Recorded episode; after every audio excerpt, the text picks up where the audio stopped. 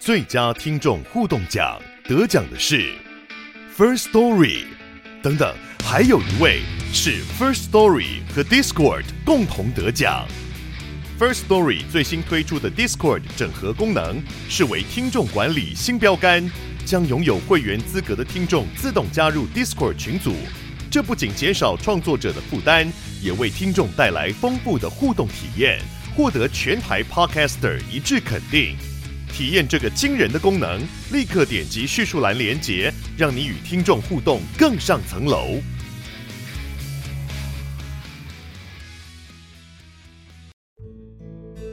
这里是日知学堂，我是老爸。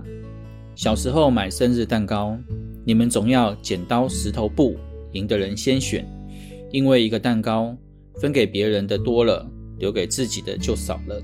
不得不承认，在生活中、工作中，经常都会发现这种零和思维的现象。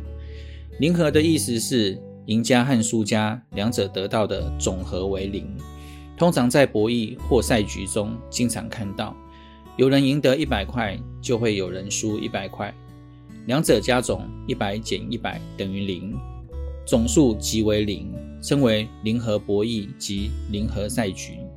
西恩及艾恩常为了要看一本书或玩一颗球开始争吵，其中一人拿到了就很开心，另一个人落空就大哭，有时候还会大打出手，结果两败俱伤，有时候还要受罚。其实你们可以改变思维，轮流看书、玩球，一起读这本书，一起玩球，都可以创造双赢。零和思维让我们一旦遇到竞争，最大的目标就是打败对方，每一方都不想退让，为自己的权利及利益力争到底，赢得更多资源。而实际上，有这些想法的双方当事者，若能重新思考。除了竞争及互相伤害外，是不是可以合作取代竞争？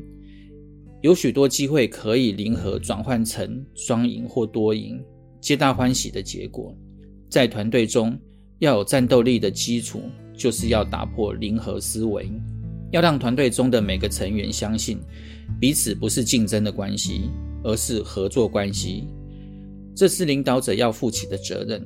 与员工充分沟通，并了解员工的想法。只有在合作的氛围下，员工才有可能充分发挥自己的特长，推动团队成长。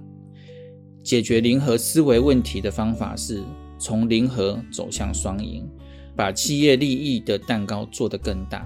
现在你们依然猜拳选蛋糕，只是赢的人选小一点的蛋糕，目标已经不是蛋糕，是为了身材。希望对你们有帮助，我们下回见，拜拜。